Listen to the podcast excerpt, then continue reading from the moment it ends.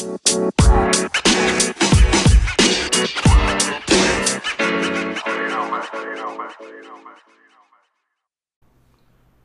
pessoal do Cinefãs, vamos começar hoje um Papo Cinefãs muito especial. Você que acompanha o site sabe que saiu ontem no site nossa matéria especial da Júlia sobre as mulheres no audiovisual, matéria muito legal.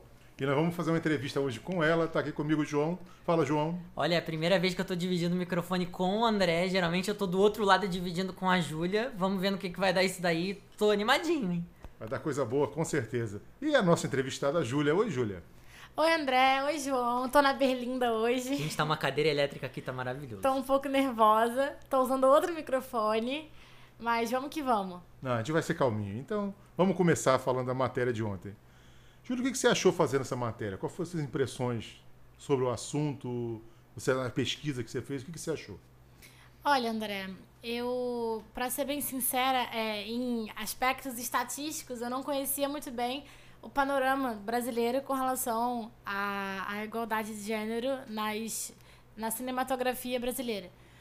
Mas eu fiquei um pouco desapontada até com, com os dados né, que eu vi da Ancine, né? Menos de 20% das mulheres por trás das direções em 2016. Esse é número bem baixo. É, eu fiquei bem... É, esse número, né, assim como outros dados também que estão no texto, eles me atiçaram a pesquisar mais e a saber e a ter vontade de conhecer é, uma opinião direta né, das diretoras. Tanto que até a diretora Cris D'Amato foi entrevistada né, para fazer a reportagem. E é interessante você, você escutar da pessoa que está ali, que está nesse local, né? As impressões dela mesma sobre o panorama brasileiro. Então eu achei que foi uma experiência muito boa. É, confesso que fiquei um pouco triste assim com os dados, né? mas a gente espera que melhore aí por diante. Tomara que melhore, sim. Agora o João aqui tá doido para fazer uma pergunta, já levantou o braço, pulou. E aí, João, o que você quer saber da Júlia sobre a reportagem? Não, primeiro, assim, é, eu queria saber o que, que te moveu a fazer essa matéria. Por que, por que mulheres no audiovisual? Eu acho que a gente, né, tratando de um, um site de entretenimento, né, o cinema, ele é o centro do que a gente faz. O cinema é no Brasil assim, ele tá tá num estado um pouco embrionário, né? Ele tá crescendo agora. Tem umas produções independentes que estão ganhando muito destaque, mas a, a, produção nacional, ela não é muito valorizada dentro do próprio Brasil. Então a gente tem essa desvalorização dos diretores, das diretoras, das produções, e aqui no Brasil tem muito foco na comédia só. A gente não tem um, um destaque muito grande assim para filmes de drama, como por exemplo Que Horas Ela Volta, como por exemplo Opaió, como Cidade de Deus, como Central do Brasil. São filmes que foram pontuais, que foram filmes muito marcantes, né? Mas é, eles não são a maioria do que a gente vê. Hoje a gente vai no cinema e a grande parte dos filmes que estão em cartaz são filmes internacionais, né? Principalmente filmes estadunidenses. Então a gente tem muita essa importação. E a gente lidar com o cinema nacional, que é, uma, é um, um tema, assim, que agora tá... O, o cinema nacional agora tá crescendo muito. A gente sempre tem essa questão da desigualdade, seja de gênero, seja racial. E a gente, a gente... É bom a gente investigar isso, porque o cinema tem que crescer e todo mundo tem que crescer junto. Então eu acho, eu acho que é um, um tema importante até para as diretoras nacionais, diretoras brasileiras terem muito, muita, muito mais visibilidade, né? Como a Ana Mulaerte, que fez o Que Horas Ela Volta, como a Laís Bodansky, de como, como Nossos Pais, que são filmes assim que marcaram os últimos anos, são filmes assim de temáticas muito importantes. Então eu acho que é uma coisa que tem que ser abordada sim e que tem que ter visibilidade na mídia. No último domingo agora teve o Oscar, né? E na sua matéria você cita que a falta de indicação de diretoras mulheres na premiação e com todos os movimentos de, de apoio às mulheres para acabar com o assédio, você acha que a situação vai melhorar ou ainda estamos longe disso? Os votantes, né, pessoal por trás dos indicados, eles são em grande parte né, homens brancos. E a gente sabe que esse esse cenário ele é um pouco antiquado, né? A gente numa sociedade de mudança, numa sociedade de representatividade, esse não é um cenário que representa de fato as pessoas. E eu acho que é um retrato, né? O que a gente vê hoje na, na cerimônia do Oscar, o que a gente viu agora domingo na cerimônia do Oscar, isso é é um, é um reflexo que da sociedade que não não tá diz que está mudando, mas não muda tanto assim. Então a gente vê que não tem diretores concorrendo, apesar de terem tido é, direções muito importantes em 2018 que foram dirigidas por mulheres. Né? As mulheres aí é, nesse que no caso né, da parte de produção é o grande cargo né, da direção, elas ficaram elas ficaram de fora. Eu espero que futuramente, né, realmente abram os olhos para isso, né? Assim como teve teve a polêmica a polêmica racial no Oscar, né, recentemente. É, eu, eu espero que tenha essa, essa mudança, até pelos discursos que a gente já está vendo nas premiações, o discurso da Glenn Close no Globo de Ouro, os discursos que foram dados ano passado nas premiações, eles são discursos muito fortes em prol da igualdade de gênero. E a gente vê esse movimento crescendo e a gente tem uma expectativa de ter uma mudança em breve. Porque Hollywood não está aguentando mais do jeito que está.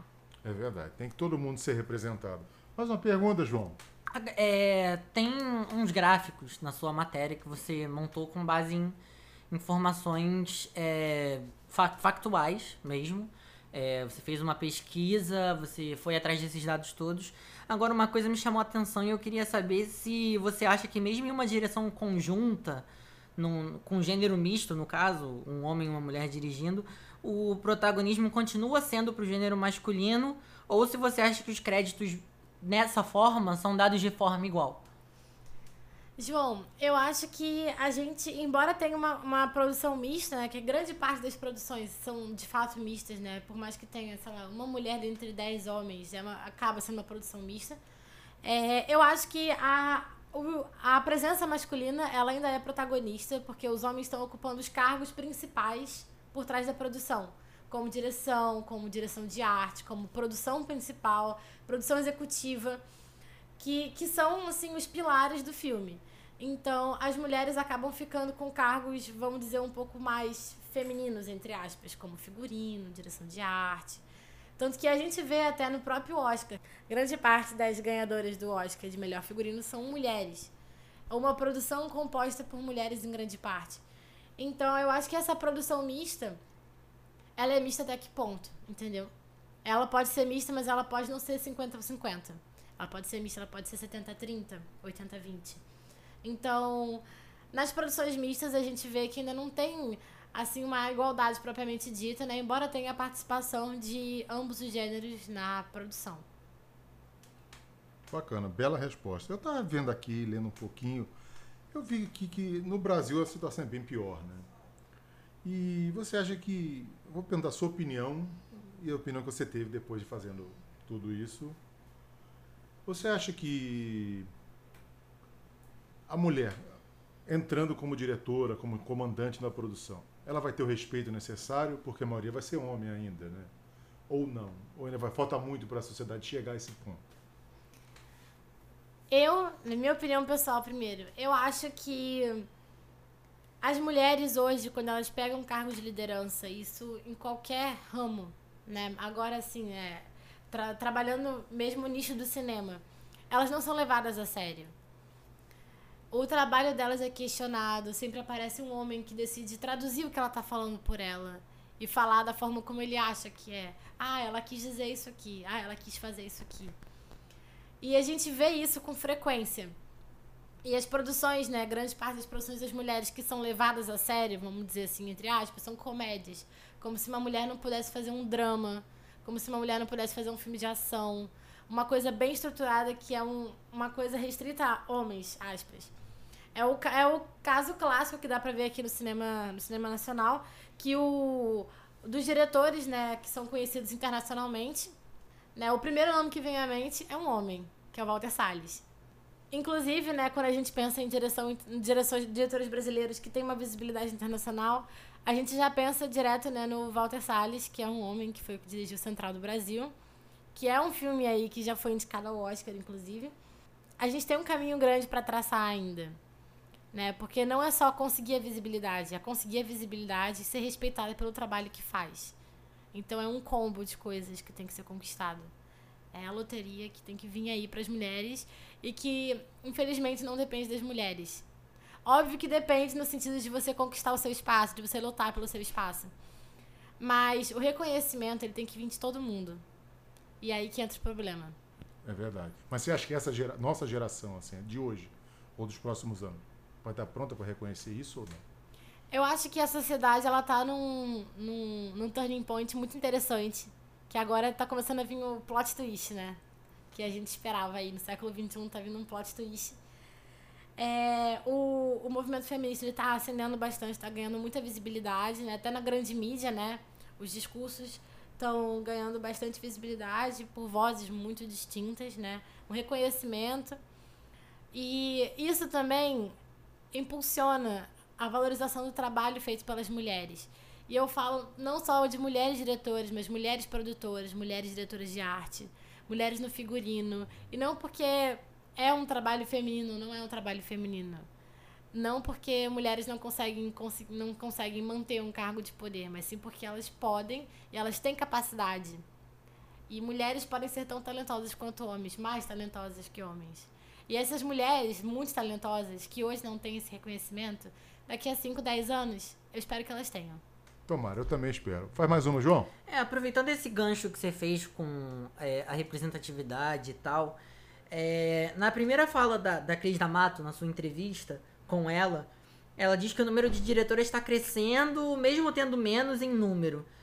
É, você considera isso já um avanço ou você acha que isso é se contentar com pouco?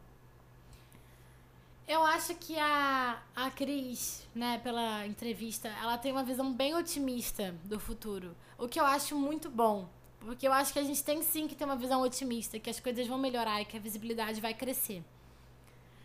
É claro que, na verdade, o, o número exato, né, 19,7% das mulheres nas produções em 2016, né? Óbvio que ainda tem os dados até 2018, que a gente pode ver se teve ou não uma, um crescimento, mas eu acho que talvez não seja se contentar por pouco, com pouco.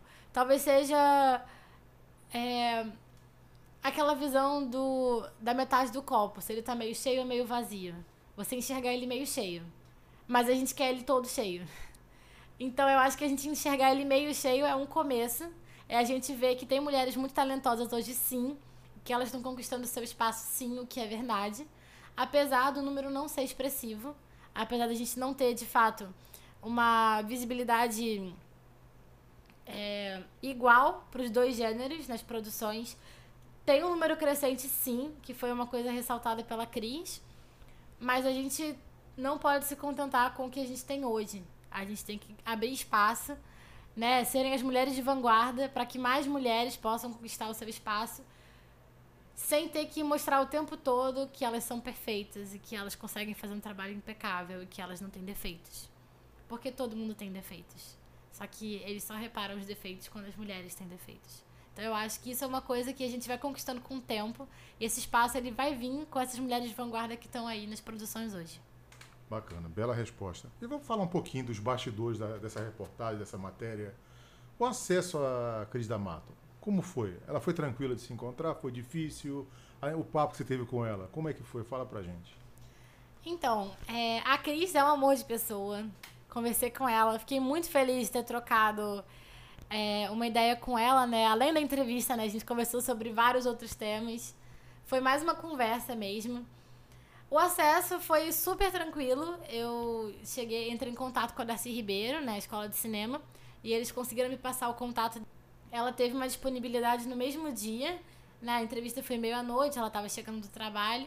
Foi por telefone, mas ela foi super receptiva, super carinhosa, paciente, atenciosa. Ela, inclusive, né, é, ressaltou a importância de fazer esse tipo de relato, a importância de você ter uma, uma, produção né, universitária, não propriamente universitária, mas feita por uma universitária, né, sendo aí valorizada na mídia mesmo independente de ser grande ou pequena mídia.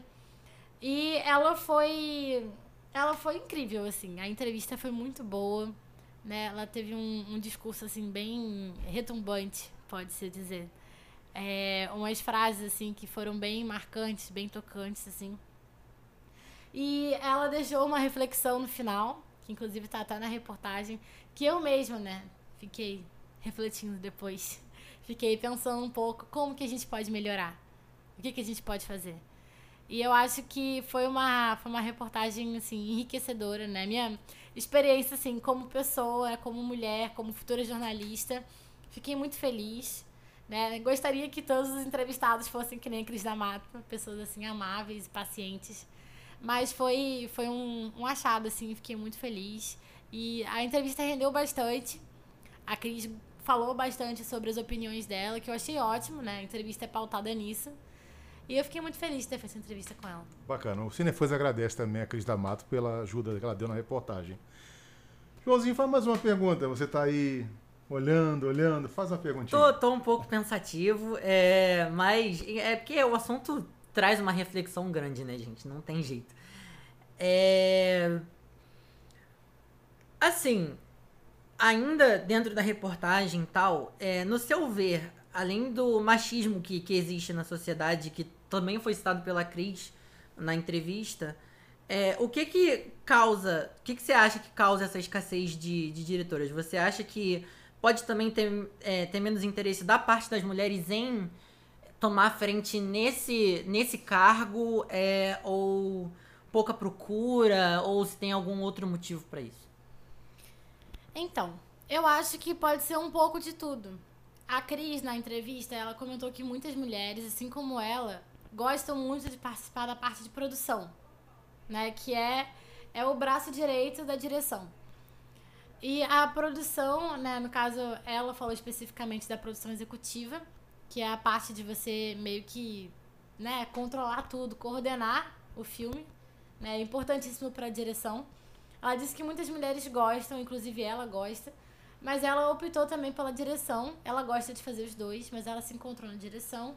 Ela gosta muito do que ela faz. E eu acho que pode ser a realidade sim para algumas mulheres que realmente podem optar pela produção, que é um trabalho um pouco mais maçante, vamos dizer assim. Mas isso não isso não significa que todas as mulheres optem pela produção, né? Óbvio que tem várias mulheres que devem optar pela direção, que devem querer e que às vezes é, conseguem, de fato, né? A Cris, ela mesma na, na entrevista disse que ela teve bastante sorte, que ela já, já se encontrou com o Daniel Filho e ele já foi, assim, quase um mentor para ela nessa vida cinematográfica. E os trabalhos foram vindo com facilidade, né? Porque ela, de fato, é uma diretora bem talentosa.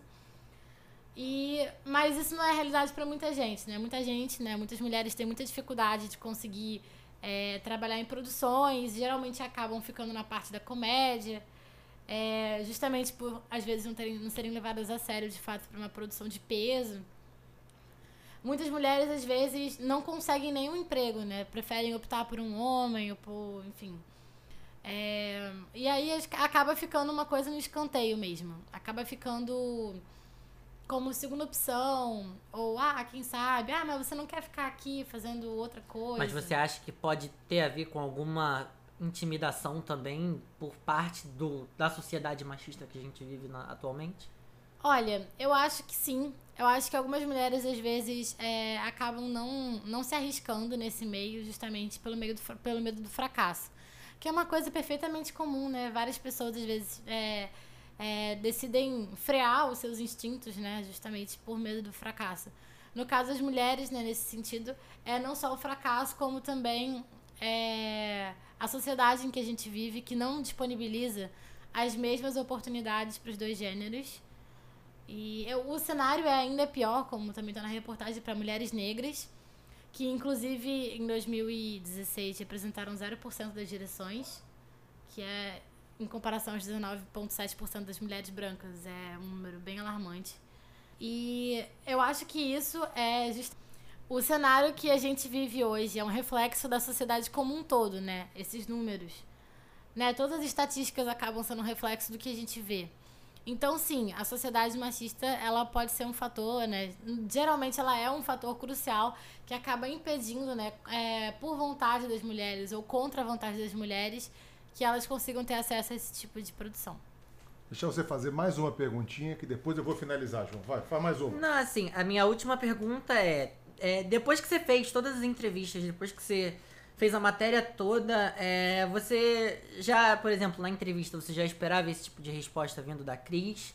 É, teve alguma coisa que te surpreendeu, tanto de forma negativa quanto de forma positiva? Eu queria saber como é que foi para você depois de ter feito tudo isso, passado por esse processo. Então, quando eu formulei as perguntas, eu imaginava, né, pelos dados e pela representatividade, que as respostas fossem outras. Mas eu confesso que fiquei surpresa de uma forma positiva com as respostas da Cris. É, quando eu perguntei para ela sobre, sobre assédio no trabalho, ela afirmou que de fato não, não lembra de ter sofrido nenhum tipo de assédio, o que para mulheres em qualquer ramo de trabalho é uma coisa bem rara. Mas ela, ela compreende que é, um, é uma mazela da sociedade, que é um, uma condição que, infelizmente, né, é, várias mulheres já passaram na vida. E eu fiquei muito feliz de, de sentir o otimismo dela. Porque foi mais do que palavra. A forma como ela falava, toda, todo o tom de voz, o discurso que ela fez esse otimismo, ele é contagiante. E ele é, é o, o centro da luta das mulheres. A gente não pode desistir nunca. E esse otimismo, ele, ele move a gente. Você ouvir um discurso de uma pessoa que acredita que daqui a cinco anos vão ter mais mulheres do que homens nas produções cinematográficas brasileiras, esse é um otimismo que a gente gosta de ver nos olhos de qualquer pessoa. Porque isso é lindo. Você ter essa ideia, você realmente acreditar nisso, faz as ideias e faz os movimentos seguirem, faz os movimentos serem impulsionados. Então eu fiquei muito, muito feliz, muito. Eu saí da entrevista leve, leve e contente com tudo que eu ouvi. Apesar das coisas negativas, né, que de fato são acontecimentos que fazem parte da vida de muitas mulheres, é ver essa, essa esperança, essa esperança grande no futuro do nosso país, nesse sentido, foi uma, foi uma, uma dádiva, vamos dizer assim. Foi bem, bem gratificante. Legal, mensagem otimista é sempre importante. Satisfeito, João? Sim, senhor. Você, Júlia, gostou? Gostei bastante. Então, infelizmente, nosso tempo está acabando. Ah. É uma pena, uma pena. Foi Ah. deliciosa a entrevista. Adorei, Júlia. Ótima matéria. Muito obrigado pela matéria. Muito obrigada, André, pela oportunidade. Muito obrigada, Cinefãs. Não esqueçam de conferir a matéria que saiu ontem lá no site. E não esqueçam de ficar de olho, porque vai ter cobertura do Oscar aí no dia 24. Então fiquem atentos. Um beijo, gente. E você, João, muito obrigado pela participação. Gostou de entrevistar? Ô, é, tá do outro lado é diferente, né? Porque geralmente quem tá respondendo pergunta sou eu, do lado da Júlia. Hoje eu que fiz as perguntas, foi uma experiência bem legal. E, cara, assim, se você tá ouvindo esse podcast e ainda não foi ver a matéria, eu não sei o que, que você tá esperando, porque, ó, pelo amor de Deus. Isso aí, não come mosca, ouve o João. Obrigado, gente, obrigado por ouvir o Papo Cinefã. Na semana que vem a gente volta com de novo eu, João e Júlia. E valeu!